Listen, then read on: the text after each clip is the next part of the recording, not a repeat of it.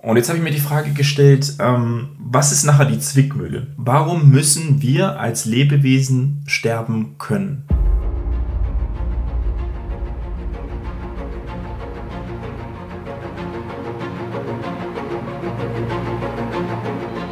Lebensliebe. Der Podcast fürs Herz mit Aaron Jurenka und Dominik Vollmer.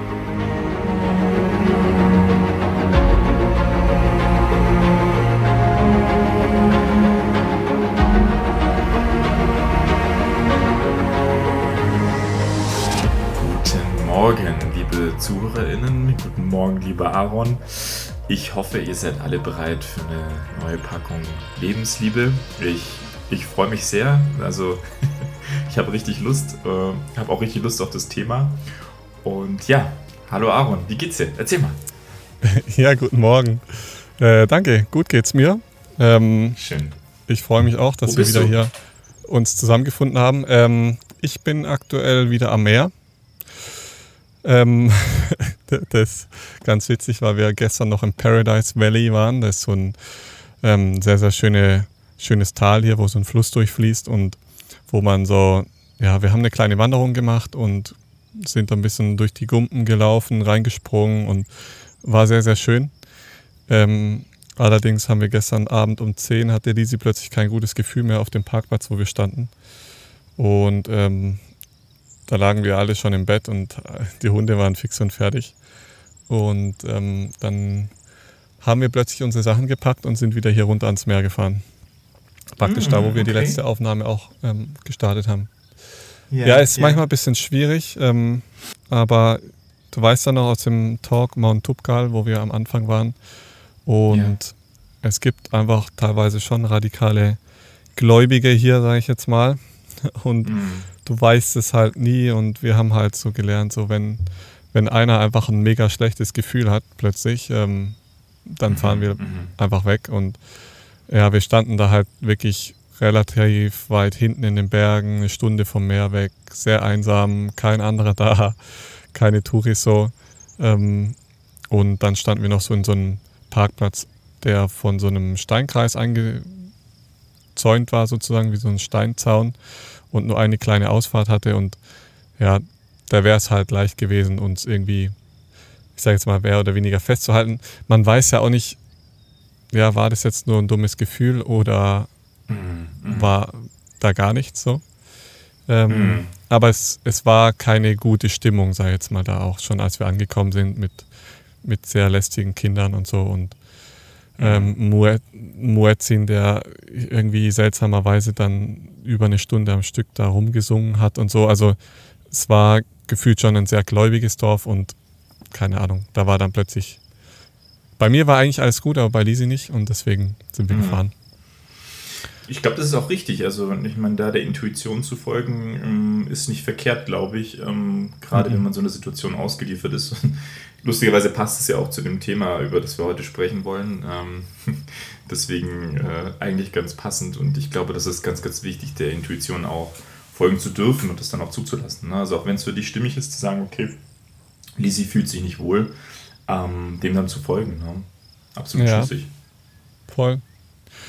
Und ja, passend zum Thema Tod, Anfang oder Ende.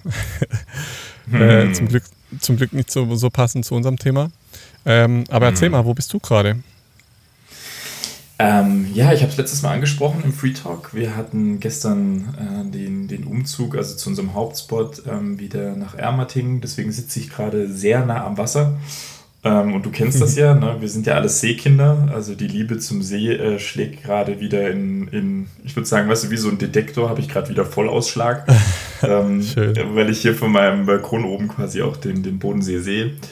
Und ähm, ja, ich, ich bin gerade echt, ähm, ich bin sehr bewegt, äh, muss ich schon sagen, und aber auch sehr freudig. Also ich habe so das Gefühl, was ich, ich kehre wieder ähm, zum Anteil von mir zurück und das mhm. fühlt sich gerade sehr gesund an. Also cool. Richtig schön.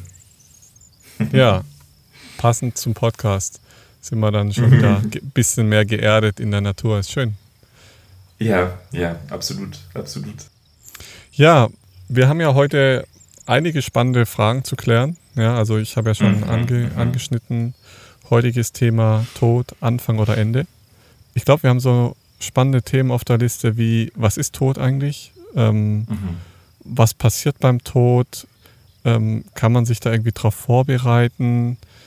Ähm, wie wird der Tod vielleicht in anderen Kulturen gelebt?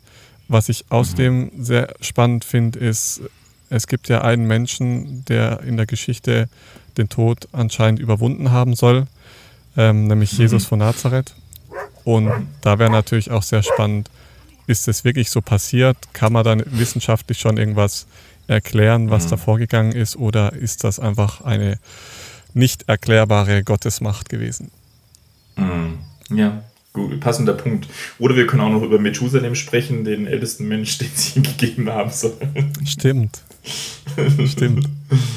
Ja, es gibt wohl in der Geschichte einige, einige äh, Menschen, die den Tod zumindest ansatzweise entgegentreten wollten. Ne? Aber das ist ein guter Punkt. Ja. Ne? Wollen wir mal analysieren, wie, wie wahrhaftig das Entgegentreten tatsächlich war. Ne? Ist auch spannend, dass es das anscheinend wohl heutzutage im Fernen Osten auch immer noch so geben soll. Also da mhm. soll es mhm. tatsächlich auch noch Menschen geben, die ähnliche Fähigkeiten haben oder also jetzt noch haben wie Jesus damals und mhm. auch noch sehr ähnlich leben wie er und ja, also ich denke, wir haben mehr als genug Potenzial für diese Folge und mhm. Tod ist etwas, was jeden betrifft und von daher ganz nach dem Zitat, die Sorge für ein edles Leben und diejenige für einen guten Tod ist ein und dasselbe. Von Epikur. Philosoph aus der Antike. Von daher starten wir mal voll rein. Soll ich anfangen mit der Geschichte? Ja, gerne. Ich, ich freue mich wie ihr wisst. Ähm, für diejenigen, die neu dabei sind, wir haben ja immer wieder neue Zuhörer.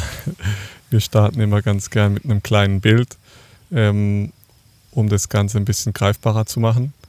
Weil gerade Tod oder andere Themen, über die wir sprechen, die sind oft so ein bisschen, ja, kann man nicht ganz greifen und deswegen kommt hier mhm. eine kleine Geschichte, der erschreckende Traum. Bist du bereit, Dominik?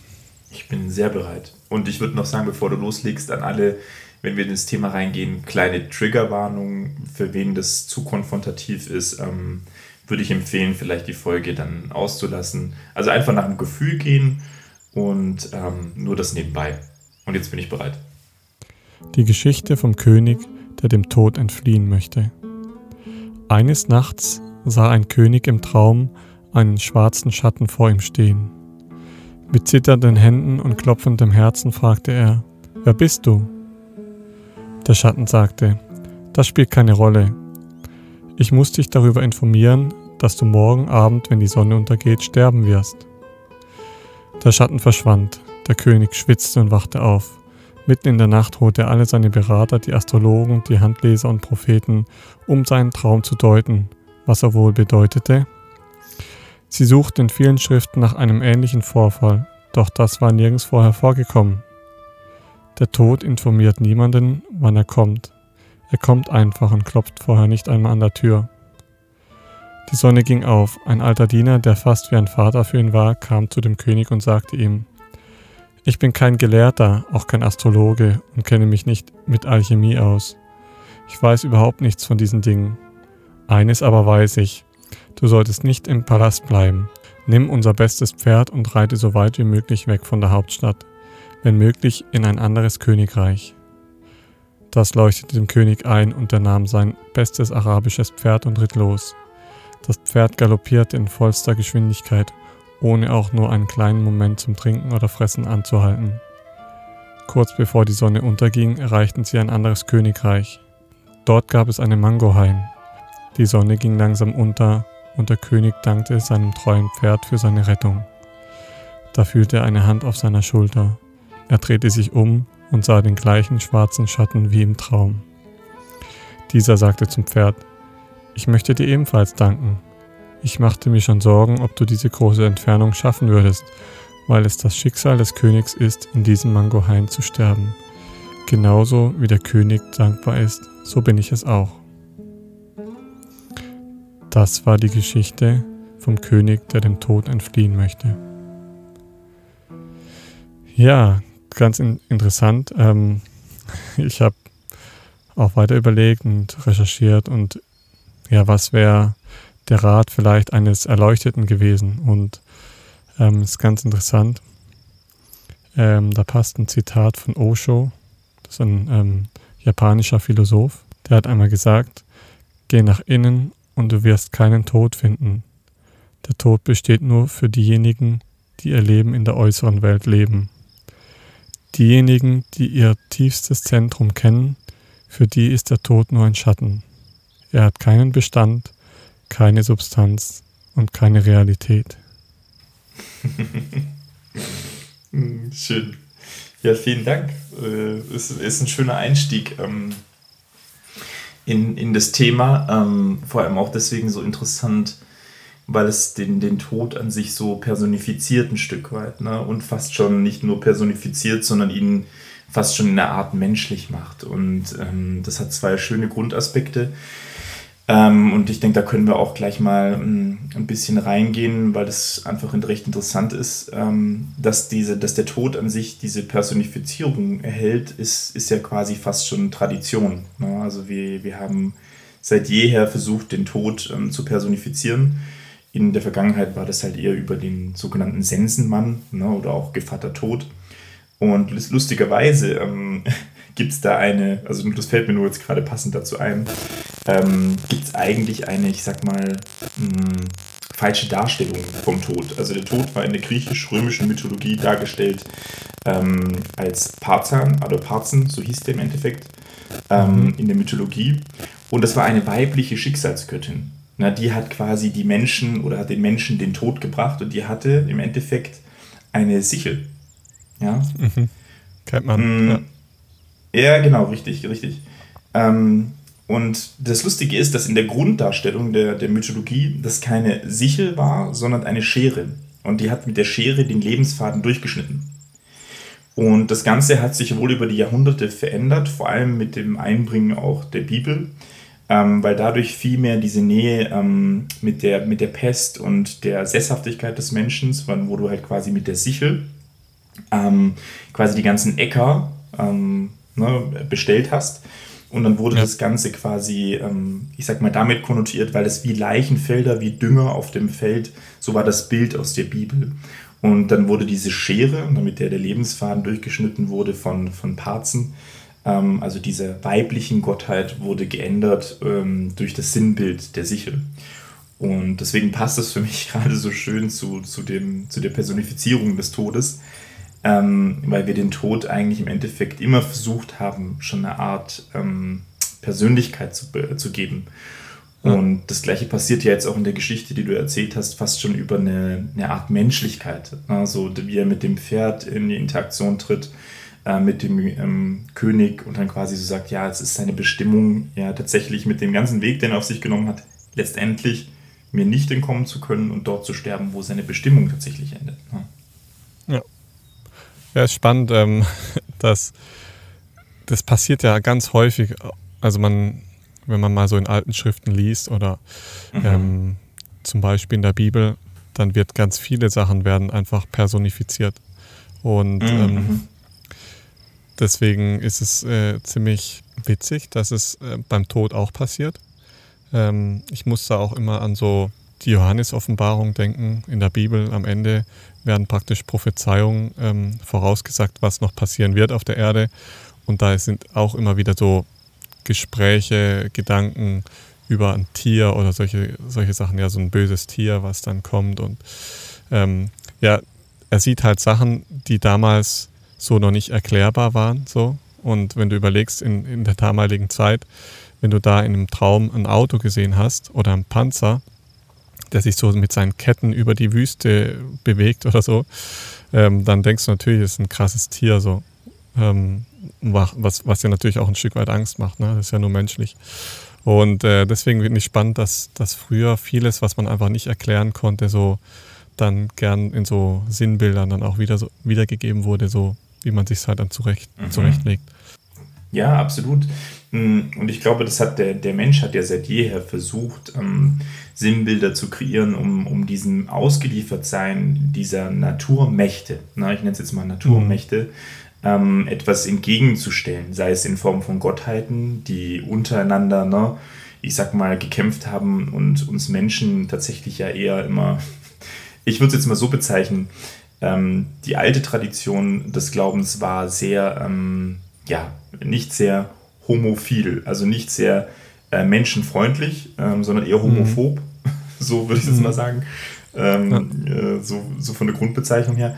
Und das hat sich ja zum ersten Mal dann geändert durch, ähm, durch Jesus Christus ne, und diesem, dieser Liebe eher zum Menschen, der geliebte Mensch. Und deswegen war wahrscheinlich das Christentum auch so erfolgreich. Ja. Aber seit jeher haben wir versucht, diesen, diesen unfassbaren Mächten, und deswegen passt das so gut auch zum Tod, ähm, und zu diesem Dahinraffen, ne, diesen mh, mm, von allem, was du besitzt, ne, also zum Beispiel sei es jetzt durch ähm, extremen Hagel oder sowas, der deine ganze Ernte zerstört oder eine Plage von Heuschrecken. Ne, das hat man ja alles versucht irgendwie zu personifizieren, damit es einem vielleicht auch leichter fällt zu, das, zu begreifen. Und nicht nur, na, wir sind jetzt irgendwas ausgeliefert, was völlig wahllos ist. Und so konnte man das wahrscheinlich viel besser auch verarbeiten. Ne? Ja, und ist eben auch witzig, dass, dass man dann auch an, angefangen hat, Gott zu personifizieren. Ja? Also, mhm. mhm. obwohl Gott immer von sich sagt, hey, ähm, ich bin keine Person so, ich bin einfach mhm. Gott so. Ähm, mhm. Das ist ja so das, was, was Menschen, die, ich sage jetzt mal, irgendwie erleuchtet sind oder einen sehr, sehr guten Draht zu, zu dieser Gottheit haben ähm, oder zu mhm. diesem, was auch Gott immer ist, ob das jetzt Universum, irgendeine Kraft ist, ähm, die sagen immer, ja, es, es gibt da keine Person in dem Sinne, aber wenn, ich würde wetten, wenn du auf die Straße gehst und die Leute fragen würdest, was ist Gott, dann haben die meisten Menschen immer irgendwie eine Figur vor Augen oder irgendwas, mhm. was mhm. Übernatürliches, was gebündelt in einer, in einer Sache oder in einer Person oder in einem Objekt ist, weißt du wie? So, mhm. ähm, mhm. aber ich glaube ja, dass ähm, das ganz anders ist und dass wir das mit unserem Verstand gar nicht begreifen können. Und dass es mhm. noch viel mehr ist, so dass dass es halt einfach überall ist. So. Und ja, mhm. so ähnlich ist mhm. mit dem mhm. Tod auch. Ne? Also es ist ähm, keine Figur in dem Sinn, sondern es ist mehr so ein, ein Teil dieser polaren Welt. So. Mhm. Ja, absolut. Ähm, ich habe da eine ganz ähm, wichtig, also eine interessante Frage für dich, weil die mich, ähm, weil ich da auch mal so versucht habe, so ein bisschen reinzufühlen. Ähm, und ich würde ganz gern vorher noch mal sagen, was so die ähm, die, die Wortherkunft vom Tod ähm, im Endeffekt ist. Mhm. Ja. Und ähm, der Tod hat sich entwickelt eigentlich aus einem Wert, ähm, aus dem Althochdeutsch, äh, Althochdeutschen, einem Verb, so meine ich. Und das war äh, Toven. Toven. Und Toven bedeutet im Endeffekt betäubt, bewusstlos werden, hinschwinden. Mhm. Und auf Indogermanisch war es Doi und das bedeutet im Endeffekt Stieben, dampfen. Ja. Und ähm, ich denke, das ist einfach zurückzuführen auf diesen Vorher-Nachher. Ne? Wenn, wenn, ich glaube, jeder von uns hat, ähm, ist der Tod in einer gewissen Form schon begegnet. Ich versuche jetzt mhm. auch den Tod zu personifizieren, können wir ja noch drüber sprechen. Ähm, aber jeder von uns hatte eine Begegnung in der einen oder anderen Form. Mm, und ich glaube, das, was uns allen sehr, sehr auffällt, ist dieses, dieses Hinschwinden, dieses Wechseln. Und das kommt ja auch dieses Stiebendampfen. Ähm, mhm. Und es verändert sich etwas ähm, so deutlich, dass du es, dass du spürst, ähm, dass etwas gegangen ist, in Anführungszeichen. So fühlt sich das ja erstmal an. Und deswegen dachte ich, äh, frage ich dich mal, was deine erste Begegnung war ähm, mit dem Tod, wie sich die angefühlt hat und ähm, was du sagen würdest, was für eine Energie das war, ob die männlich oder weiblich war, weil viele Kulturen also unsere Kultur sagt ja der Tod, also wir haben einen Sensemann als Grundbild in unserer Kultur. Hm, die slawischen mhm. Kulturen haben zum Beispiel eher eine Frau, die Sensenfrau. Und deswegen meinte ich das nochmal mit dieser Göttin ähm, aus der Grundkultur her, also die, dass der Tod einmal weiblich gewesen ist. Und da habe ich mir auch so ein mhm. bisschen Gedanken drüber gemacht. Ähm, Gibt es dazu noch so ein, ein Grundgefühl? Ähm, und wie hat sich für dich angefühlt? Das würde mich mal total interessieren. Also bei mir war die erste Begegnung mit dem Tod meine Tante, ähm, mhm. praktisch die, die Frau von meinem Onkel. Ähm, mhm. Und das war sehr dramatisch, weil die sehr früh gestorben ist. Also die war, ich weiß gar nicht, wie alt jung. sie war. Mhm. Genau. Und ähm, keine Ahnung, lass sie, lass sie 30 gewesen sein, sowas. Mhm. Die ist an mhm. Brustkrebs gestorben. Und ähm, da warst ja, du selber das war, sehr jung, ne? genau, da war ich selber sehr jung. Wie alt war ich da? Da war ich, keine Ahnung, 5, 6 oder sowas. Nee, ein bisschen mhm. älter. Wahrscheinlich mhm. war ich 10. Ungefähr sowas. Ähm, und da habe ich so das erste Mal einen toten Menschen gesehen. Und mhm. ähm, ich kannte sie jetzt nicht so gut. Ähm, aber es ist schon so ein, als Kind ist es ein sehr, sehr befremdliches Gefühl, ja, weil du in, in jedem Mensch siehst du so dieses Leben und die, die Energie. Ähm, und dann siehst du plötzlich jemand, der so schon so ein bisschen kalt ist und ähm, nichts mehr ausstrahlt. Ich glaube, das ist ja auch mhm. das, was die Menschen unterscheidet, also zwischen toten Menschen und lebendigen Menschen, ist diese, mhm. Also es, es ist keine Energie mehr da, die sich so bewegt. Und ich glaube, das spürt man ganz stark. So man, mhm.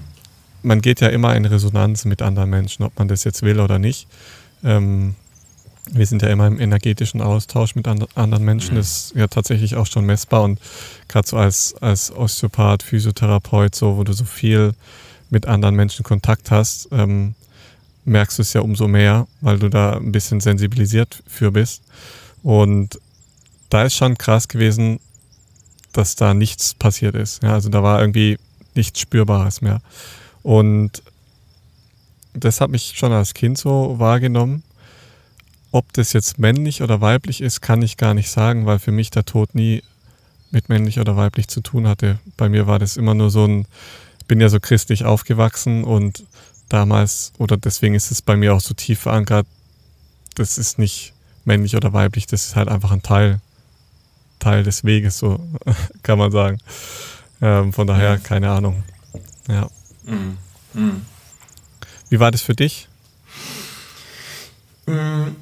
Ja, also ich würde sagen, auch, schon auch ein bisschen ähnlich. Also ich hatte, ich hatte nie die Konfrontation in meinen jungen Jahren mit, mit einem leblosen Korpus. Ich würde jetzt Korpus sagen als Leichnam im Endeffekt. Mhm. Ähm, ich hatte eher Begegnungen in der Natur, die mich sehr ähm, verwirrt haben oder überfordert haben.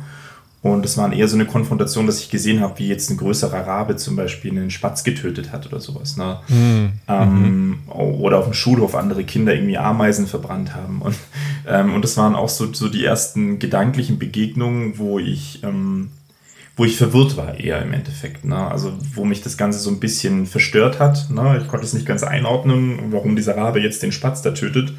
Ähm, also es hat mich wirklich überfordert im ersten Moment, so würde ich es heute sagen. Ähm, genauso hat es mich überfordert, als dann eine Großtante gestorben ist und ähm, ich dann die Reaktion meiner Mutter erlebt habe. Ja, das ist jetzt, da kommt jetzt das nächste Thema mit rein. Ähm, für die Hinterbliebenen, wenn jemand geht, ist das halt schmerzhaft. Ne? Es gibt verschiedene Phasen, können wir auch noch drüber sprechen, aber erstmal ist es natürlich Trauer, es ist sehr viel Emotion.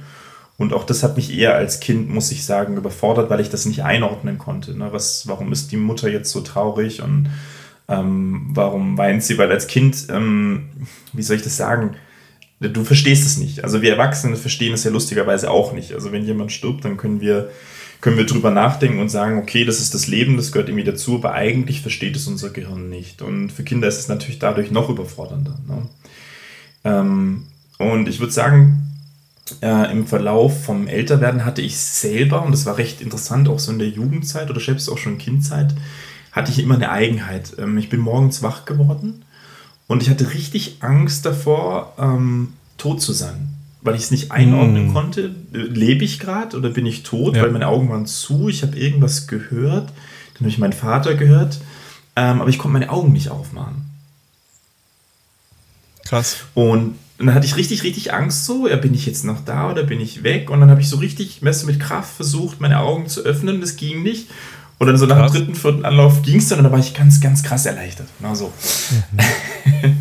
äh, und das, das Interessante bei mir ist eher, dass mich, ähm, dass mich der Tod ähm, in der eigenen Emotion und zwar mit der Angst ähm, vor dem Sterben ähm, mhm. sehr, sehr lange und intensiv begleitet hat. Und das ist interessant. Ähm, das hat, ja, ja, ja, ja, also es ist, ähm, es ist Aber so, woher kam das Schlimmste. Das? Ja, das ist, da bin ich ja selber da bin ich ja selber auf dem Weg, ähm, vor allem auch in der systemischen Therapie, ähm, mich da auch besser kennenzulernen. Und ich habe drei große Themen, also die kann ich dir mal sagen. Ähm, die drei großen Themen, mit denen ich ähm, zu tun habe, also was, womit mein Leben zu tun hat. Mm, das, das eine Thema ist Tod, das zweite Thema ist Angst also Angst an sich. Und äh, das dritte Thema ist Liebe. Mhm. Ähm, das sind die drei ähm, Themen, um die mein Leben kreist, die miteinander zu tun haben ähm, und die jede für sich ähm, ein eigenes Gefühl tragen, einen eigenen Anteil von mir tragen und eine eigene Korrelation von der Kindheit ab. Ne? Also da muss man dazu sagen, dass man eigentlich jedes, jeden Mensch und jedes Gefühl mhm. jedes Menschen auf Liebe und Angst runterbrechen kann. Mhm, ähm, ja, ja. Weil das sind die zwei Grundgefühle, kann man schon fast sagen. Wir tun alles aus Liebe mhm. oder aus Angst. Ähm, aber spannend, mhm. dass es bei dir so, also dass du dir selber auch so wahrnimmst, weil, also ich bin ja christlich aufgewachsen mhm. und das Christentum hat ja ganz, spielt, also gerade sehr stark religiöse Christen spielen ja sehr, sehr viel mit dem, mit dem Angstgedanken, ja. Mhm. Ähm, mhm. und zwar hat es damit zu tun, dass ähm, wir ja alle Sünder sind sozusagen und mhm, ja. jeder Mensch äh, Sünden begeht. Das heißt, ma man macht Sachen, die dem einen wahren Gott, in Anführungszeichen, ähm, nicht gefallen. Und dadurch mhm. fällst du in mhm. Ungnade und dadurch wirst du letztendlich nicht in den Himmel kommen, also wirst nicht erlöst werden, so ins ewige Reich. Ähm, mhm.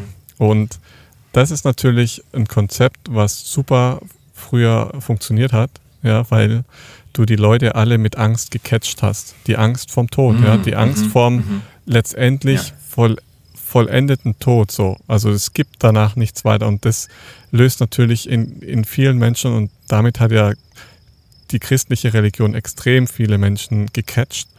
Ähm, das löst Angst aus und das heißt, als Kind hatte ich extrem viel Angst, ähm, dass praktisch jetzt ähm, das Wiederkehren des Jesus stattfindet und ähm, ich nicht mitgenommen werde.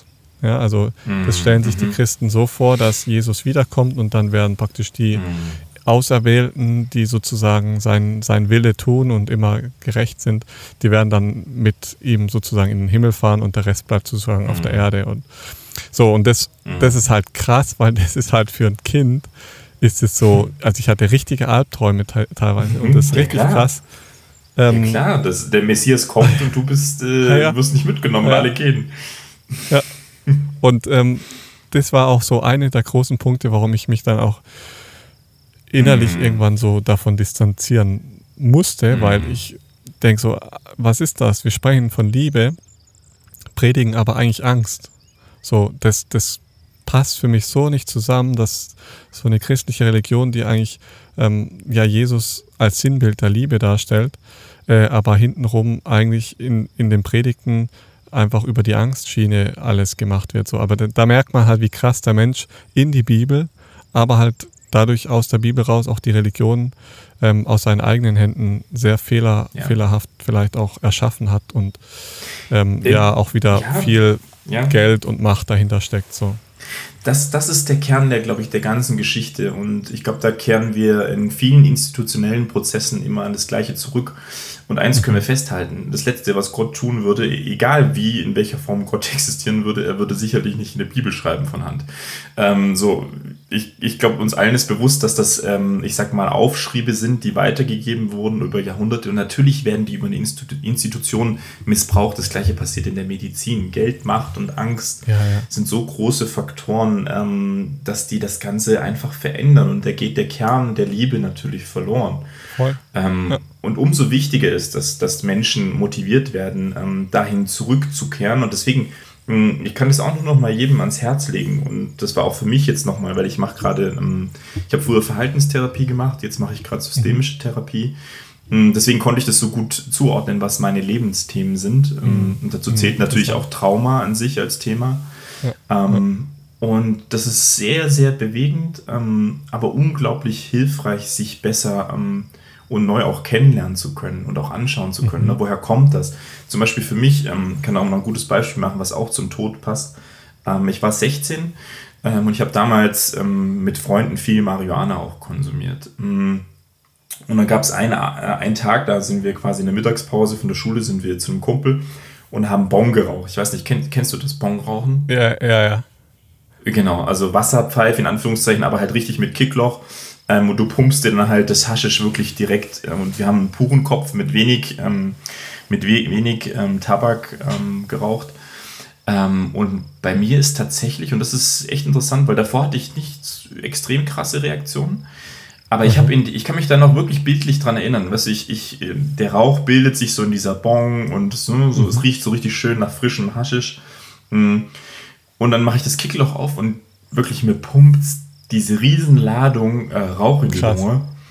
Ja. Ähm, und dann ist äh, kompletter Shutdown. Ne? Also mein Organismus, Echt? ich liege da, Herzrasen und ich habe wirklich das Gefühl, ich sterbe jetzt. Ähm und ähm, ich werde das Gefühl nie wieder vergessen, weil ich habe über ein Jahr lang fast jede Nacht vorm Einschlafen hatte ich wirklich Herzrasen. Ich, ich habe meinen Körper, hm, das was jeder von uns kennt, eine gewisse ähm, Balance, ähm, ich will nicht sagen Kontrolle, aber du kennst deinen Körper in Anführungszeichen, deine Leiblichkeit. Ähm, und was dein Leib nicht macht, ist, dass wenn du halt einfach liegst und schlafen willst, plötzlich dir eine Panikattacke beschert. Weil ich hatte dann mhm. wirklich, und das ist ein Lebensthema seither, ähm, Angst- und Panikattacken. Mm, und das Interessante ist, dass das ähm, Marihuana damit etwas katalysiert hat. Das war nicht die reine Ursache, ne? es war keine wirklich krasse mhm. Psychose, ähm, mhm. vielleicht eine ganz leichte Art von Psychose. Ähm, aber es war wirklich, dass irgendetwas aufgebrochen ist, was ich heute noch viel mehr in einen größeren Kontext packen kann. Als nur zu sagen, oh, das böse Marihuana. Also ich, ich, genau. würde, ich würde niemals ja. in meinem Leben mehr das konsumieren äh, oder ich habe es seither auch nicht mehr konsumiert, weil ich wahrscheinlich sofort wieder zurückfallen würde. Ne? Ja, ja, krass. spannend, echt spannend. Aber halten wir mal fest, ähm, der Tod der anderen, ja, da waren wir ja gerade, kon konfrontiert jeden von uns selber mit der eigenen Sterblichkeit. Ja, ja und das, das löst natürlich bei vielen erstmal Angst aus, ähm, was natürlich ein Stück weit verständlich ist, ja, ähm, weil wir den Tod emotional und intellektuell können wir einfach nicht bewältigen. Ja, dafür reicht unser mhm. Verstand eigentlich nicht. Ja. ja. Ja, ich, ich denke, es kommen, es kommen zwei krasse Faktoren zusammen, ähm, wenn, ich, wenn ich drüber nachdenke. Der eine Faktor ist ähm, diese Überforderung der eigenen Sterblichkeit, ähm, dass, dass wir so das Gefühl haben, ähm, das, das passiert ja nicht.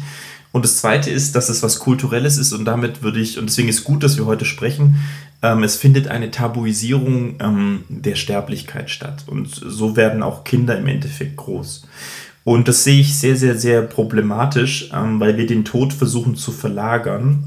Und da kommen, kommen wir jetzt in ein interessantes Thema rein. Ähm, Tod in der Moderne, also wie wir heute leben. Und ich möchte da nur noch mal ein Bild zeichnen ähm, von dem, was wir im Endeffekt machen. Wir, wir leben nicht mehr als Sterbliche, sondern wir leben als Unsterbliche. Und das würde ich an ganz vielen ähm, Faktoren festmachen. Ein gutes Beispiel ist zum Beispiel Peter Thiel. Ich weiß nicht, ob sagt ihr dir was, Peter Thiel? Nee. Der ist ähm, Mitbegründer von PayPal gewesen mit Elon Musk. Ah, ähm, also ja, auch stimmt. Milliardär. Ne? Man kennt so manchmal so sein Gesicht. Gehört, ja. ja, ja, richtig. Ähm, und der ist gerade total in den, in den Biotechnologien drin, Verjüngung der Zellen. Ähm, mhm. Jeff Bezos zum Beispiel, auch der, der Gründer von Amazon, Multimilliardär, die sind da alle richtig krass drin. Ähm, und das Ziel ist, den Tod ähm, zu überwinden. Also jetzt aktuell erstmal, ich sag mal, wirklich in, in die Länge zu verschieben. Ähm, und zwar macht er das aktuell viel über Bluttransfusionen von Jüngeren, also von jungen Erwachsenen, ähm, damit die ganzen Proteinstrukturen alles wieder erneuert werden. Und ich denke, das langfristige Ziel ist, und da kommen wir an die Genetik, ähm, das, was auf der Genetik, genetischen Ebene passiert ist, wenn wir altern, ist ja, dass unsere DNA Stück für Stück abgeschnitten wird. Na, da gibt es ein Enzym, genau. die Telomerase, Telomere. die schnippelt immer ja. wieder mal. Ja, genau, genau. Ja, genau. Telomere und dann die Telomerase als Enzym und die schnippeln dann quasi, kennt man ja so aus der Biologie, ne, die DNA ab und dann altern wir. Ne? Ähm, und der Punkt ist natürlich der, wir wollen ja nicht ähm, alt unsterblich sein, sondern im besten Fall jung unsterblich. Ne? Ich sag mal, genau. guten, guten Alter. Ähm, und da kommen für mich so zwei Felder zusammen und da bin ich auch gespannt, wie du das siehst oder was du darüber denkst. Hm, diese, diese extreme Fokussierung auf das ähm, wirklich jung alt werden. Und da sehe ich eine krasse Disparität, äh, mit der wir konfrontiert sind jetzt, also in der Moderne. Ähm, und das wird noch schlimmer werden, denke ich. Mhm. Mhm. Spannend. Also, mhm. ich bin immer so ein bisschen hin und her gerissen, ja, weil ähm, zum einen glaube ich, dass der Alterungsprozess immer in unserem Kopf anfängt. Ja, das heißt, wir altern erstmal durch unsere Gedanken und durch unsere Gedankenstrukturen und der Körper ja, zieht nach. Punkt. Ja? Guter Punkt. Und guter Punkt. da ist dann so die Frage, ja, ist zwar schön und gut, wenn man ähm, eine Wissenschaft hat, wo man versucht, da dran an den Stellschrauben zu drehen, so. Aber ich glaube, ein mhm. viel wichtiger Punkt ist einfach, ähm, die wichtigste Stellschraube zu drehen und das ist halt im, ich sage jetzt mal, im, im Kopf, in, in der Seele selber eigentlich. Ne? Also eigentlich die seelische Gesundheit extrem hoch zu halten. Ich glaube, das ist so das, was, was uns langfristig jung hält und halten kann. Ja, es, es sind, sind, natürlich spannende, spannende Aspekte. Also ich meine, wir, wir werden immer älter ne? und ähm, ich glaube, das, was im Altwerden am allerschlimmsten ist, wenn die Leiblichkeit äh, weggeht. Mm, und deswegen, glaube ich, kommen da einfach super viele Faktoren zusammen. Und natürlich, ich glaube, die älteste Frau ist aktuell ist 118 äh, Jahre alt, ist der älteste Mensch, glaube ich. Ähm, dokumentiert wissenschaftlich in Anführungszeichen. Ähm, aber eben, wie du es auch sagst, ich kenne kenn diese Berichte ähm, aus diesen fernen Kulturen, äh, wo dann wirklich so gesagt wird, ja, der, der ist, weiß ich nicht, 200, 300 Jahre alt oder so, ne, so gefühlt.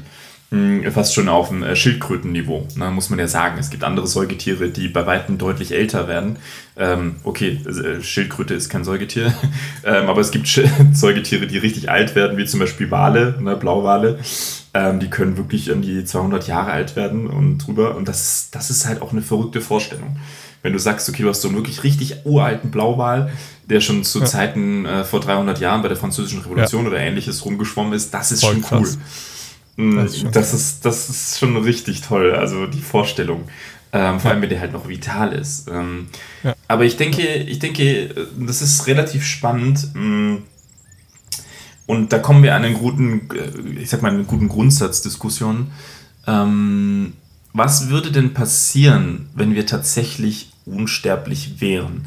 Angenommen, und das finde ich so ein interessantes ähm, Gedankenspiel, ähm, wir wären, und da kommen ja mir immer die Elfen in den Kopf. Ne? Du kennst bestimmt von Herr der Ringe den Begriff, so, mhm. oder vielleicht auch unsere ZuhörerInnen, ähm, die ja sozusagen dargestellt wurden als das unsterbliche Volk. Ne? Die konnten, wenn dann nur durch den Tod von außen, von extern oder durch den Suizid kon konnten die sterben. Mhm. Ähm, und das wäre ja was Interessantes, wo unsere Kultur sich aktuell ja auch ähm, orientiert. Mhm und jetzt habe ich mir so die Gedanken gestellt, so was passiert denn tatsächlich, wenn wir so leben würden? Du würdest all deine ähm, Fähigkeiten, würdest du perfektionieren. Du würdest ähm, nach all dem leben, du würdest es bis zum Maximum treiben, du würdest der beste Schwertkämpfer werden, was auch immer. Du würdest da immer, immer weitergehen. Ähm, bis du vielleicht sogar irgendwann sagen würdest, ich habe Yoga durchgespielt, äh, durchgespielt, was nicht möglich wäre, aber so, du bist in allem wirklich an der Speerspitze angekommen. Mm, und jetzt habe ich mir die Frage gestellt, ähm, was ist nachher die Zwickmühle? Weißt du? Mhm. Mhm. Was ist die Zwick warum, warum müssen wir als Lebewesen sterben können? Hättest du eine Antwort? Also, es ist witzig, dass du jetzt gerade so Yoga und Schwertkämpfer und was weiß ich, der beste Wahlreiter ähm, das sind ja alles. Orca-Reiter. Alles, ja. Das sind ja schon sehr, sehr. Also, es, ich finde die Frage mega spannend, ja, weil das, das ist ja eigentlich wirklich die Kernfrage. Ähm, was mhm. bringt uns das Ganze denn dann? Ne? Mhm, so, mhm, also, mhm. was bringt es uns, unendlich leben zu können? So? Oder ist das vielleicht auch so ja. eine Strafe? Und ja. da merkt man plötzlich so, okay, auf was fokussiere ich mich denn im Leben? Wo, wo liegt, mein, liegt mein Fokus drauf, irgendwann 150 Kilo zu heben? Liegt hm. mein Fokus drauf, ähm, der schlauste Mensch zu werden oder der beste Schwertkämpfer so? Ähm, das sind halt alles so Dinge, die eigentlich, ja, die sind mega unwichtig. Ja, ja. also es sind alles Dinge, die eigentlich vergänglich sind und wenn du ewig lebst, ähm, ja super, du wirst morgens aufstehen und denken, ja gut, ich kann schon alles. Ähm, und jetzt? also weißt du, du hast halt ewig Zeit, dich, dich zu optimieren. Ob du dann das Optimum irgendwann erreichst, ähm, gute Frage. Aber so, ich glaube, es ist so ein bisschen wie, man hat jetzt ein Jahr frei und verbummelt mhm. erstmal die erste Hälfte auf dem Sofa. So, weil, weil zu viel Zeit, zu viel Raum ist, um irgendwas anzufangen. Ja, die meisten mhm. Menschen fangen erst dann an, ja, wenn die Klausur eben übermorgen ist und dann wird halt zwei ja. Tage durchgelernt. So. Und ich glaube, so mhm. ähnlich verhält sich das bei unserem Leben auch, dadurch, dass wir ähm, mhm. spüren, da ist die Grenze. Ja, ich bin jetzt schon 30 oder so und okay, jetzt muss mhm. ich, aber jetzt sollte ich mal so. Das baut natürlich schon auch ein bisschen Druck auf. Ähm, mhm. Was vielleicht auch viele Menschen brauchen, dass dieser, diese Zeit hier auf der Erde einfach räumlich oder zeitlich begrenzt ist, mhm. ähm, um irgendwie was mit seinem Leben auch anzustellen, oder? Mhm, mhm. Äh, Finde ich, ähm, trifft, trifft äh, für mich den Nagel insofern auf den Kopf, dass ich sagen würde, ähm, Werte erhalten Sinn immer nur durch Begrenzung. Und das finde ich ist, ist der Schlüsselpunkt. Ähm, unser Geist braucht eine Begrenzung, der braucht den, den Horizont. Ähm, und das Spannende ist, dass, dass wir jetzt in der Phase stecken, wo das Materielle mehr und mehr Überhand gewinnt und nimmt. Und deswegen finde ich es spannend, wie du es auch formulierst. Und ich glaube, das erlebten viele von uns, wenn wir jetzt so in diesen, in diesen modernen Gefügen sind. Wir haben nicht mehr so sehr das Gefühl, dass der Tod uns nah ist, ähm, dass wir uns damit oft auseinandersetzen, sondern wir können uns sehr gut ablenken durch Dinge. Und jetzt kommt der spannende Punkt, die eben nicht lebendig sind. So, der moderne Mensch umgibt sich mehr und mehr mit Komponenten, die nicht lebendig sind. So die wenigsten von uns sagen noch, ich äh, hole mir Tiere, ich kümmere mich um Schafe, ich, äh, ich gehe reiten, äh, ich hole mir einen Hund. Ähm, in der Corona-Zeit ein bisschen mehr, ja, aber da hat man dann auch gemerkt, vielleicht Hunde sind doch anstrengend. Ne? Mm, aber es ist so diese Orientierung nach dem Materiellen, ne? das, das Besitzen, das ist das, was wir schon so oft besprochen haben und darüber gesprochen haben dass das Materielle in unserer Entwicklungsgeschichte des Menschen so immens gewachsen sind, dass wir jetzt an dem Punkt ankommen, wo wir die Unsterblichkeit, ähm, dass die, genau, dass die Orientierung ähm, an diesen materialistischen Dingen, und jetzt kommt das Spannende, wären wir tatsächlich unsterblich, das, was wir machen würden, ist, dass wir das Materielle, hm, also es wäre eine Regierung des Materiellen. Es würde, man würde nur noch mehr anhäufen. Hm, und deswegen wird das nicht funktionieren. Also es ist zum, es ist nicht funktional. Also es ist, nicht okay. Also es würde nicht funktionieren. Ähm, das heißt, wären wir unsterblich, wären wir ewig unglücklich. Und das ist das Spannende. Und das, das ist total grotesk. Und das ist das, was, was der moderne Mensch oder jetzt zum Beispiel Peter Thiel, glaube ich, gar nicht sehen kann. So, der denkt sich ja, ich will hauptsächlich unsterblich sein. Mm, aber die Endkonsequenz ist, dass er wahrscheinlich unfassbar unglücklich werden würde, weil mhm. wir sind halt nun mal lebendig und alles, was lebt, wird gehen. Das ist das, ist das wofür es gemacht ist. Mm, und ich glaube, diese, diese, diese Wertigkeit ähm, ist ganz, ganz wichtig, dass das Leben diese Wertigkeit behalten muss. Ähm, weil das, das ist der, der Weg, für was es gebildet ist. Ähnlich wie ein Embryo, der gezeugt wird, der in seiner Mutter im Uterus groß wird. Seine Bestimmung ist, irgendwann in die Welt zu treten. Weiß er das? Nein.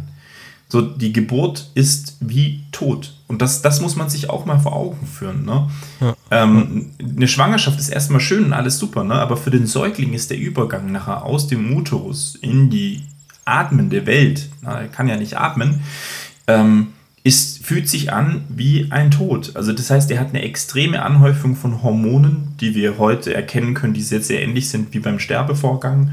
Eine extreme ähnliche ähm, Anhäufung dieser hormonellen Lage. Ähm, und es ist halt wirklich diese Konfrontation mit dem Tod. Mm, und ich glaube, dass der Mensch, ähm, ich glaube, wieder lernen darf, das auch wieder anzunehmen. Ja, also, dass sich diese Sterblichkeit mit der, mit der Existenz meine, meines Geistes, der so hoch entwickelt ist, ähm, vereinen lässt. Ne? Ja, es ist interessant, ähm, weil wir jetzt hier zwei, zwei, zwei Dinge haben, nämlich einmal das Sterben und einmal der Tod. Und ähm, ich glaube, da trifft der, der Epikur, ja, der Philosoph aus der Antike, ähm, das ganz gut. Der hat mal einen Freund geschrieben, Gewöhne dich an den Gedanken, dass es mit dem Tode nichts auf sich hat. Denn alles Gute und Schlimme beruht auf Empfindung. Der Tod ist aber die Aufhebung der Empfindung. Das angeblich Schaurigste hat für uns keinerlei Bedeutung, denn solange wir noch da sind, ist der Tod nicht da. Stellt sich aber der Tod ein, sind wir nicht mehr da. Und somit, ja, sind wir wieder frei und können auch, sage ich, die Empfindung nicht mehr spüren.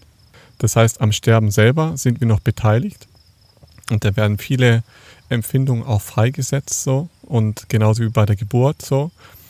Ähm, das hat auch einen gewissen Sterbeprozess beinhaltet. Ähm, muss ja auch ein Teil sterben, weil ja, da verändert sich auch viel, auch vom Herzschlag und so weiter.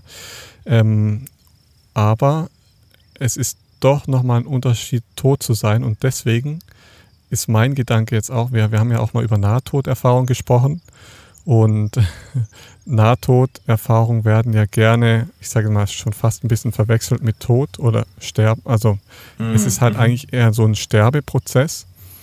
Ja. Und da hat man ja auch im EEG ganz gut gesehen, dass es wie so eine Art Kurzschlussreaktion stattfindet, während wir sterben. So gerade in den letzten, letzten Minuten, Sekunden. Ja. Mhm. Und da poppt mhm. nochmal ganz viel auf und natürlich auch ganz viel Emotion, ganz viel Empfinden, ganz viel Verarbeitung, was da auch stattfindet. Und ähm, ich glaube aber, dass Sterben, ja, also auch diese Nahtoderfahrungen, die da so existieren, haben nichts mit dem Tod gemeinsam. Ja, weil beim Tod sind alle Funktionen des Körpers wirklich erloschen. Und beim Nahtod ist mehr so eine, so eine Übergangssituation zwischen Seele und Körper scheinen sich so ein bisschen zu trennen, so, aber die Seele hat noch Kontakt zum Körper, ja. Es sind noch Empfindungen da, du hörst noch, du riechst noch, du schmeckst noch, du siehst noch. Also es ist noch alles irgendwie vorhanden. Ähm, mhm. Und der Organismus lebt noch, ja. Ja, der Organismus, der, klar, das Herz schlägt nicht mehr, vielleicht du atmest nicht mehr, aber in, in dir drin, der Körper ist noch warm. Ja, er bewegt sich noch, er, gewisse Reaktionen sind noch da. Und das finde ich eigentlich ähm, spannend, weil wir gerne Nahtoderfahrungen gleichsetzen mit dem Tod so. Ja, ich weiß mhm. jetzt, dass der Tod, wie das abläuft und ja, viele Menschen, die eine Nahtoderfahrung mhm. hatten, die ähm, haben keine Angst mehr vor dem Tod, was mega schön ist. Aber gestorben sind sie halt deswegen trotzdem noch nicht und sie wissen auch nicht, was der Tod letztlich ist. Und deswegen äh, mhm. finde ich es mega cool zu sagen, hey, das, was nach dem Sterbeprozess auf uns wartet, weiß mhm. keiner, weil keiner mhm. kam je zurück. Ja. Das, das ist, das, ist ähm, das, was halt der, der, der Punkt ist. Ne? Also ich, ich muss gerade denken an ein Zitat von Elisabeth Kübler-Ross, kannst du noch mal sagen. Mhm. Mein größtes Vorbild, äh, mein weibliches Vorbild oder generelles Vorbild. Ähm, und sie sagt, die Zeit heilt nicht alle Wunden, sie lehrt uns, mit dem Unbegreiflichen zu leben.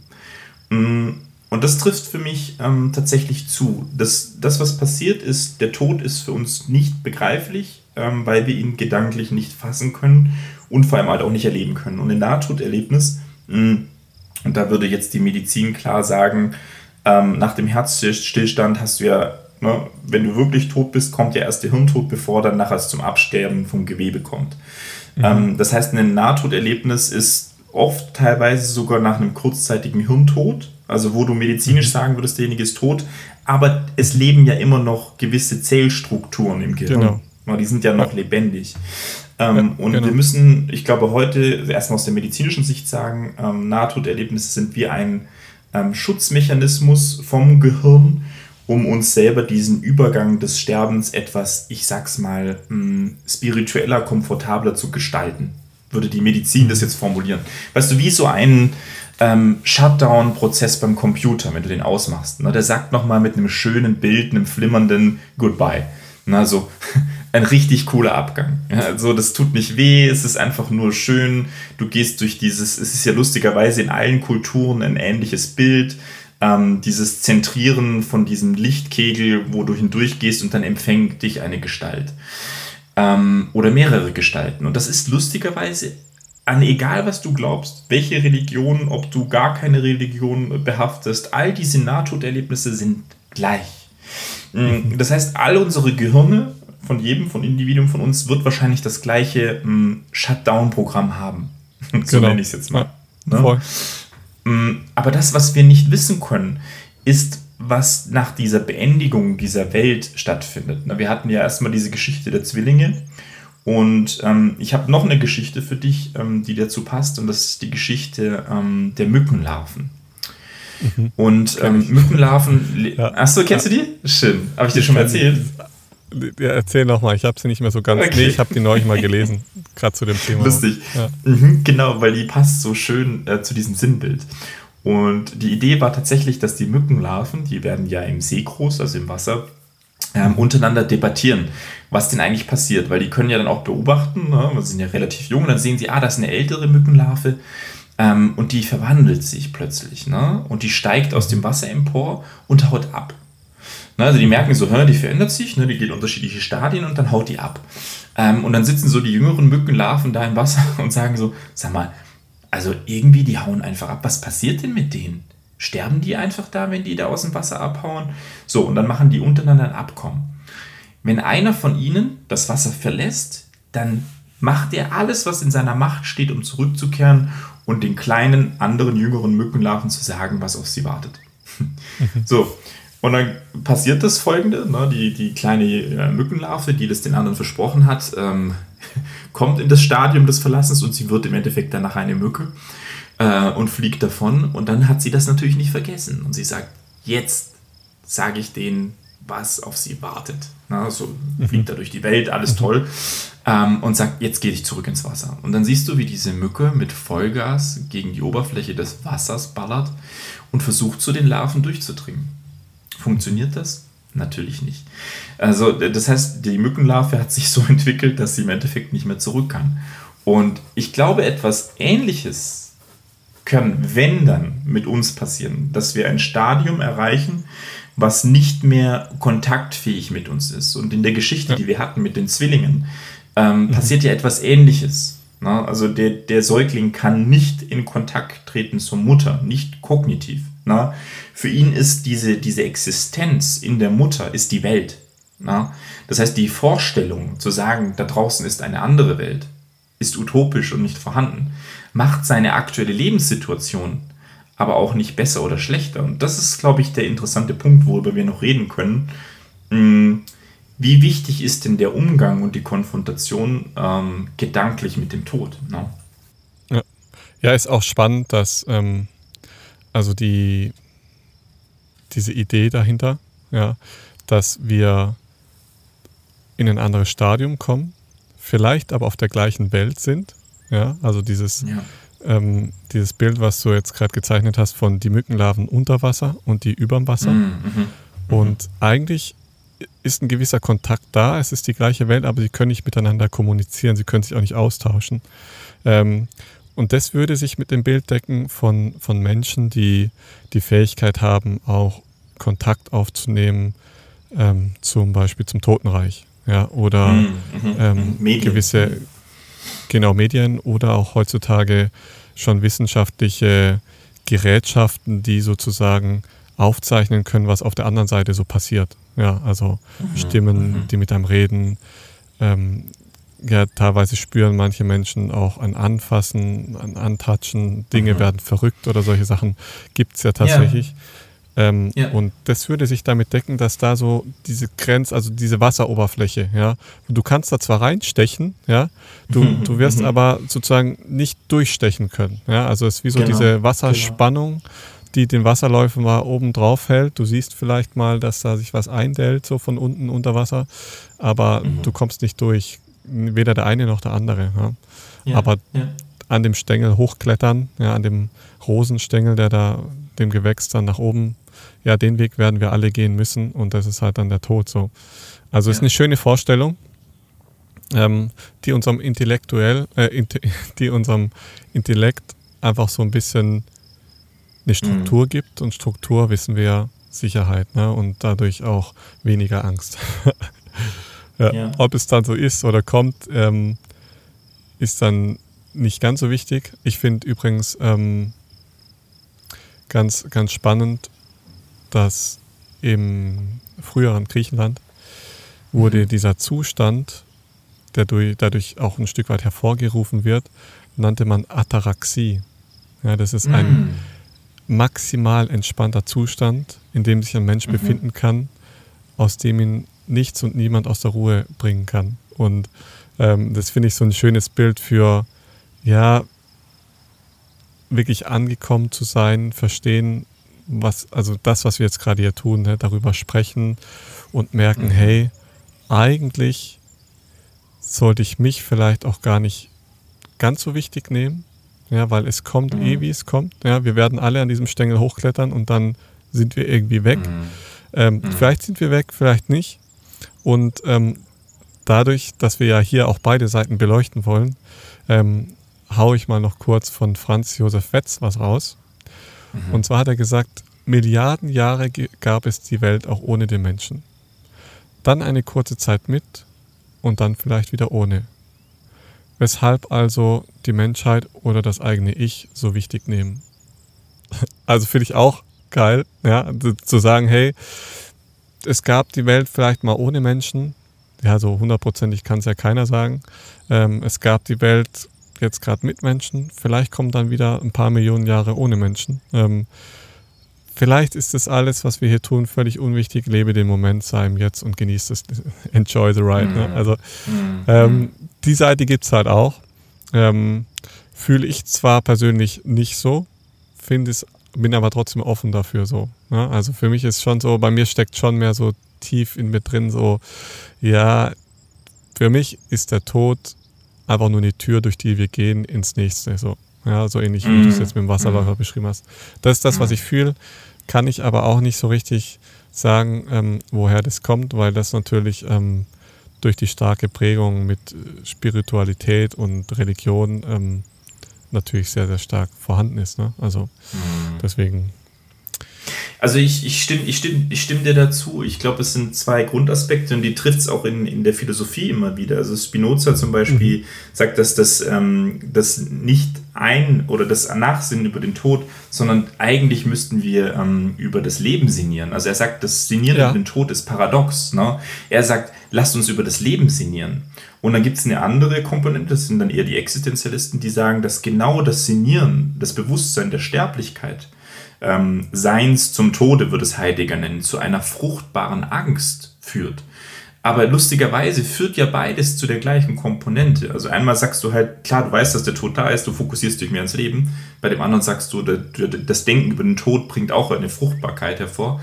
Hm, und ich denke, egal worüber wir nachher nachdenken, ob, äh, wir haben ja gesagt, Anfang oder Ende, ob wir danach weg sind oder nach etwas anderes auf uns zukommt, das Wichtige bei beiden Fokussierungen sollte sein, dass wir zurückkommen in das Leben jetzt und uns fragen, ähm, was ist der Schlüssel jetzt im Dasein? Und ich glaube, es ist die Fokussierung auf das Lebendige, das, was lebt. Ähm, und wenn uns bewusst ist, ähm, dass wir leben, dass um uns Lebendiges ist und dass das eigentlich die Hauptfokussierung ist, dann leben wir in einem Gleichgewicht mit der Natur. Na? Mm, und davon verabschieden wir uns ja mehr und mehr was ja erstmal okay sein mag, ne? aber wir, wir gehen in diese Orientierung, die Überwindung des Todes und wir wollen uns nicht mehr einordnen in die Kategorien ähm, der Lebewesen. Und das hat etwas ganz, ganz Groteskes und ich merke das immer wieder im Kontakt mit Menschen, ähm, dass für manche es tatsächlich einen Unterschied gibt zwischen den anderen Lebewesen, in Anführungszeichen Tieren, und uns. Und natürlich trägt die Religion ihren Teil dazu bei. Ähm, aber das Problematische, was ich daran sehe, ist, dass, ähm, dass wir plötzlich zu einer Speerspitze werden, ähm, also dass der Mensch über allem steht. Das tun wir aber nicht. Und das, das ist etwas ganz, ganz Groteskes. Und mh, ich glaube, diese, diese Demütigkeit zurückzutreten in einem Moment und zu sagen, diese Lebendigkeit genießen zu können, aber auch mit einer weitreichenden Vorausschauung zu sagen, hey, wir werden alle sterben. Also lasst uns bitte in den Moment zurückkehren. Ne, das kommt eh alles früh genug auf uns zu. Und lasst uns im Hier und Jetzt mal wirklich überlegen, was denn wichtig ist von der Fokussierung.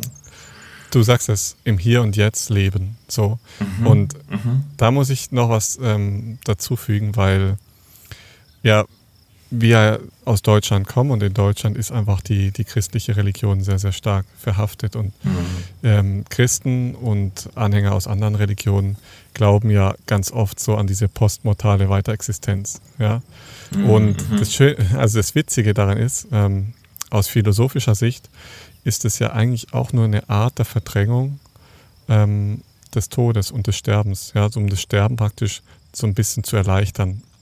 Das heißt, ähm, sozusagen keine Angst, bald bist du an einem besseren Ort. Ja, dann, ja. dann ist alles wieder ja. gut. So, das, das ist ja das, was auch vorbei. so die, mhm. Genau, das ist so das, was die Bibel auch sagt. Aber eben vielleicht ist das nur so eine Verdrängung des Todes, um das Sterben so ein bisschen leichter zu machen. Und ähm, das Problem daran, an dieser, ich nenne es jetzt mal postmortale Weiterexistenz, ähm, ist, dass ganz schnell passiert, dass du das ähm, Leben dann hier auf der Erde ähm, nicht im, so lebst, wie du es gerne haben würdest. Mhm. Also könnte schnell ja. passieren, sagen wir so.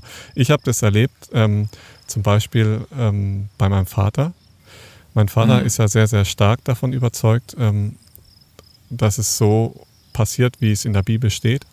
Und mhm. mit dem Himmel er hat mal was, Hölle. Mhm. Genau, Himmel und Hölle. Und ähm, er hat mal gesagt, dass, also er reist eigentlich auch sehr gerne. Hier kommt gerade so, ein, mhm. so eine kleine süße Maus. Ähm, mhm. Ja, hallo, bist du wieder da? Ähm, so, sorry. Ähm, und zwar hat er mal so gesagt, hm, also er wartet dann darauf, sozusagen, dass, dass er in dieses ewige Reich kommt. Und wenn er in diesem mhm. ewigen Reich ist, hat er auch Lust, dann noch ähm, viel von der Welt zu sehen und zu reisen, weil es dann dort viel, viel einfacher passieren soll, ähm, mhm. viel, viel einfacher gehen soll und natürlich sehr, sehr sicher funktionieren soll. Ja, also man kann sich das so vorstellen, ähm, hoffentlich äh, sage ich das jetzt richtig, ist schon eine Weile her. Ähm, es gibt sozusagen diese Entrückung, das heißt, Jesus kommt wieder, ähm, alle Christen werden dann sozusagen in den Himmel gebeamt oder so und kriegen einen neuen mhm. Leib und kommen dann aber wieder auf die Erde zurück und regieren dann so, sozusagen diese Erde mit, mit Jesus, ja, mit Jesus zusammen. Mhm. Und zwar nennt sich das dann so dieses tausendjährige Reich. Und ähm, mhm. ich glaube, am Ende des tausendjährigen Reichs ist dann so dieses jüngste Gericht angesetzt. So. Und auf diese, in diesem tausendjährigen Reich ähm, würde dann so das, was ich jetzt so rausgehört habe bei meinem Vater, ist, dass er dann da auch gerne so reisen würde und solche Sachen machen würde. Ja, also du schiebst okay, praktisch spannend. Dinge, ja, ja, ja, ja, ja. Du schiebst Dinge, die du jetzt tun könntest, vielleicht in ein anderes Leben, weil du jetzt einer Religion dienen willst ähm, und lebst aber nicht dein Leben jetzt, sondern du lebst es für eine Religion. Mhm. Und das mhm. ist natürlich, also für mich, ja, das hat für mich was mit Bindung, mit, ja, wie religiös schon sagt, eine Rückbindung, eine, ein Festbinden, ein Verbinden, ähm, aber auch schnell mal ein, ein Fesseln und eine Unfreiheit, die da gelebt wird, die ich nicht nachvollziehen kann. Ja. Ähm, was, was ich sehr, sehr schade finde, weil ähm, ja, das macht unfrei und das macht vielleicht auch ein bisschen unglücklich. Ja, weil tief im Inneren ist immer so dieses, ja, eigentlich ähm, hätte ich mir mein Leben doch anders vorgestellt. Oder überleg mal, am Ende der Tage, jetzt zum Beispiel mein Vater, hat er die Erleuchtung oder hat er die Erkenntnis, sagen wir so, mhm. dass es keine Religion gibt, so wie er sich das vorgestellt mhm. hat. Mhm. Ja, ja, ja, ja. Überleg dir mal, du stehst dann so ein paar Tage vor deinem Tod, stehst du so da, oder es reicht ja jetzt schon, ne? Also mit 60 stehst du so da und denkst so, hm, vielleicht gibt es so diese Religion gar nicht, die ich geglaubt habe. Es gibt zwar vielleicht einen Gott, es gibt vielleicht irgendeine Spiritualität, irgendeine Kraft, eine Macht, aber die sagt, sei frei, geh diesen Weg von Jesus ähm, und geh nicht auf andere Leute zu und versuch die in eine Religion reinzubekehren, so, ja, ja sondern geh ja. den Weg von Jesus in Liebe und begegne jedem Mensch mit Liebe und tu das, was sich für dich so richtig anfühlt und was du gerne tun möchtest, so. Ähm, mhm. Und das ist für mich so, so mega krass, weil ähm, da kommen wir auch zum Thema. Sorry, es ist gerade eine spannende äh, Achterbahnfahrt, die wir hier machen. Ähm, da kommen wir zum spannenden Thema ähm, Schlaganfall. Ne? Dich trifft der mhm. Schlag. Das ist ganz spannend, wie sich da dieser Schlaganfall ins Körperliche auch ganz häufig mhm. ähm, widerspiegelt mit Leuten, die eine Erkenntnis besitzen im Körper. Und das passiert gerne bei älteren Menschen, die so den Rückblick auf ihr Leben haben die besitzen mhm. plötzlich so eine Erkenntnis im Körper, mhm. dass sie sehen, scheiße, irgendwas ist da mhm. sehr, sehr schief mhm. gelaufen, haben es aber noch nicht im Verstand integriert und haben es auch noch nicht so richtig wahrgenommen, was das ist. und sie trifft ja. dann wirklich wortwörtlich der Schlag und ihnen fällt es wie von Schuppen aus, äh, von den Augen. Ja? Also mhm. manche überleben es und manche trifft der Schlag dann so heftig, dass sie ähm, mhm. das dann nicht mehr überleben und ähm, die Erkenntnis ist zu groß, zu übermächtig, dass du sagst, hey, das, das kriege ich nicht mehr in meinen Kopf rein. So, ich bin schon zu eingefahren in einen Bereich und ähm, also spannend, wie sich da ja. wieder Körper und Seele vereinen. Ja, also ich finde ich find das, ein, find das einen guten Grundaspekt, also auch wie jetzt bei deinem Papa, der ja diese Unfreiheit lebt, um in der Hoffnung auf Freiheit, was erstmal eine ganz, ganz traditionelle Art ist, ähm, das Christentum zu leben und warum das Christentum, glaube ich, auch ein Stück weit so erfolgreich war, dass die Menschen, die ja sich abgeplackert haben im Laborare, ja. im Arbeiten, in der ja. Hoffnung auf diese Befreiung nach dem Leben. Und das ist was ganz, ganz Traditionelles, was dein Vater auch gerade weiterlebt. Und ich glaube, deswegen ist dieses Projekt, was wir machen, dieses Projekt in der Lebensliebe so, so wichtig, ähm, dass mhm. wir auch diese alten Grundstrukturen ähm, aufbrechen dürfen ähm, und auch jetzt schon uns befreien dürfen und frei leben dürfen und trotzdem genau. auch glauben dürfen, an was auch immer man möchte. Aber diese alte, ähm, schwere Religion und diese Glaubensmuster, um dann nachher Hoffnung zu kreieren, dass nach dem Leben alles besser wird, ähm, das, ist, das, das ist aus einer wirklich längst vergangenen Zeit, in der wir uns nicht mehr begeben müssen. Und wie du es auch sagst, und der Schlaganfall, natürlich, ich glaube, das ist uns beiden bewusst, wir arbeiten mit Leiblichkeit, mit ähm, Körper, mit Menschen. Es gibt viele Faktoren, warum jemand, nachdem er in die Rente geht, einen Schlaganfall bekommt. Da können wir das vegetative Nervensystem dazu nehmen und so weiter und so fort. Aber der spannende Faktor ist den, den du ansprichst, das psychoemotionale. Du kommst aus deiner Rhythmizität drauf, all das, worauf du hingearbeitet hast, und jetzt hörst du auf zu arbeiten. Und jetzt sollte all das kommen, wofür du dein Leben lang so hart gearbeitet hast. Na? All diese Befreiung sollte jetzt stattfinden, also ähnlich wie jetzt nach dem Tod. Äh, und was kommt? Der Schlag. Bam. Ne, die Realität. Mm, und deswegen finde ich, ist es ein super schönes Sinnbild und vielleicht auch ein ganz schönes Sinnbild, mit dem wir heute enden können. Ähm, bevor uns alle der Schlag trifft, ne, sollten wir das Leben selber in die Hand nehmen, die Liebe in die Hand nehmen, rausgehen und uns selber auch trauen, uns befreien zu dürfen. Das, ist, das macht erstmal vielleicht auch Angst, so wie der Tod uns allen Angst macht. Das ist normal. Das gehört zum Leben. Aber wir haben es in, in der Hand zu sagen, was liegt im Kern? Was ist das Zentrum? Und für mich ist das Zentrum vom Leben ist Liebe. Und deswegen ist unser Podcast, der, der Name ist so wichtig, Lebensliebe. Im Kern des Lebens als Zentrum steckt die Liebe. Und ich glaube, an den wollen wir rankommen. Und dann ist es richtig, dann ist es gut für uns. Und das ist was Individuelles von jedem von uns. Ne? Aaron, du bist ein Individuum, ich bin ein Individuum. Aber wenn wir am Kern dieser Liebe sind, dann, dann wollen wir leben. Dann ist es das Leben. Und dann ist es aber auch okay zu gehen. Wie du es letztes Mal im Talk mit mir besprochen hast, wo du gesagt hast, du stehst da irgendwie auf den Dünen äh, und du überlegst dir, wie wäre es denn jetzt zu sterben? Ja, es ist okay. Ja. Es ist völlig ja. okay, weil es endet etwas, aber du hast das andere gelebt. Und selbst wann, wenn dann noch etwas kommt, ne, wir haben ja gesagt, Anfang oder Ende, vielleicht ist es ein Anfang, keiner kann es wissen. Aber wenn es ist, dann hast du ja selbst das davor schon gelebt, ist doch super. Ja. Dann beginnt eine neue Voll. Reise. Geil. Geh mal weiter. Genau. Habe ich Bock. Geh mal weiter. Oder es ist so, die, die Gladiatoren haben, bevor sie in den Kampf gezogen sind, haben die immer mhm. ein, ein, drei, drei Worte gesagt. Und zwar haben die gesagt, non fui, non zum, non kuro. Das heißt so mhm. viel wie, ich war nie, ich bin gar nicht, mich gibt es gar nicht und das ist mir gleich. ja, das ist auch wieder Krass. so beleuchtet von der anderen Seite. Und das hat komplett die Angst genommen mhm. und hat eine mhm. Kraft entwickelt, zu sagen, hey, es ist jetzt mhm. völlig gleichgültig, ob ich jetzt von diesem Raubtier aufgefressen werde oder nicht. Ja? Mhm. Ähm, ich kämpfe aber trotzdem für mein Leben, weil ich liebe es so. Ja? Und mhm. ähm, mhm. finde ich sehr spannend, diese beiden Seiten in der Hand zu haben, so von wegen, ja, ich kämpfe für mein Leben, ja, weil ich liebe es.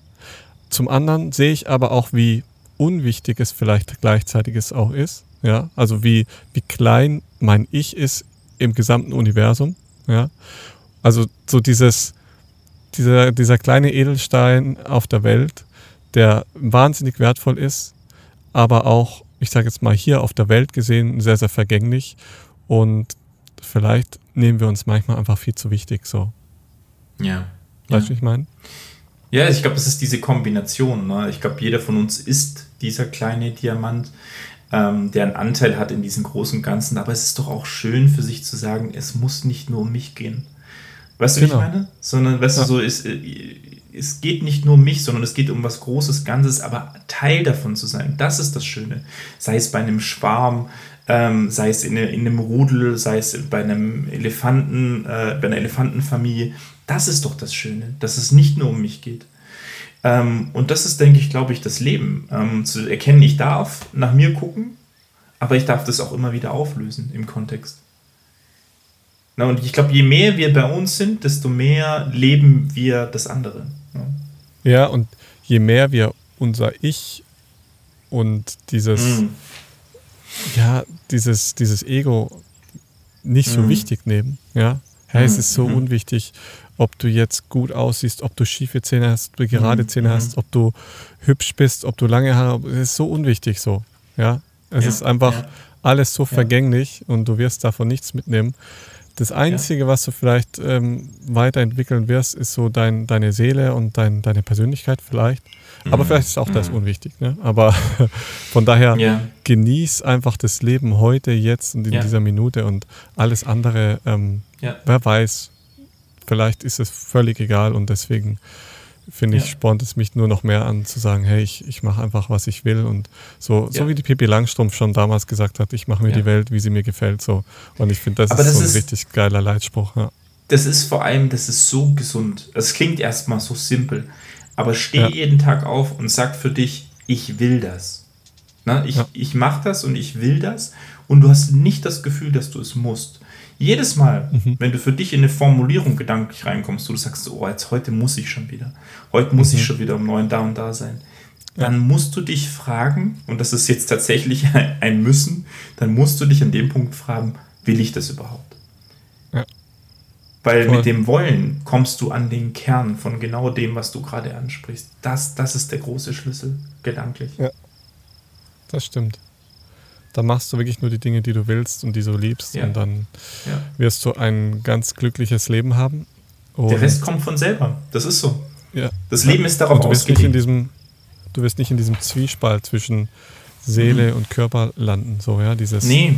Ich will. Du folgst, du folgst ja diesen, diesen, diesem Kompass, der in dir drinnen ausgelegt ist. Ich würde es den Lebensliebe-Kompass, würde ich es jetzt einfach mal taufen. Ähm, ja. Und ich glaube, den, den haben wir alle angelegt von Kindheit an. Und den gilt es für uns wieder zu entdecken und vor allem auch wieder zu entwickeln. Also ich, ich bin gerade in einer Lebensphase, wo ich das Gefühl habe, ich, ich komme neu auf die Welt. Ähm, aber das fühlt sich gut an. Ja. so, äh, fühlt, fühlt sich wieder wie, wie ein Säugling, wieder wie ein Kind. Und ich hoffe da, und ich, ich wünsche mir das so sehr, dass das Leben für mich das immer wieder bereithält, dass ich selbst mit 70 noch mal das Gefühl habe, hey krass, ich habe das Gefühl, ich komme wieder neu auf die Welt.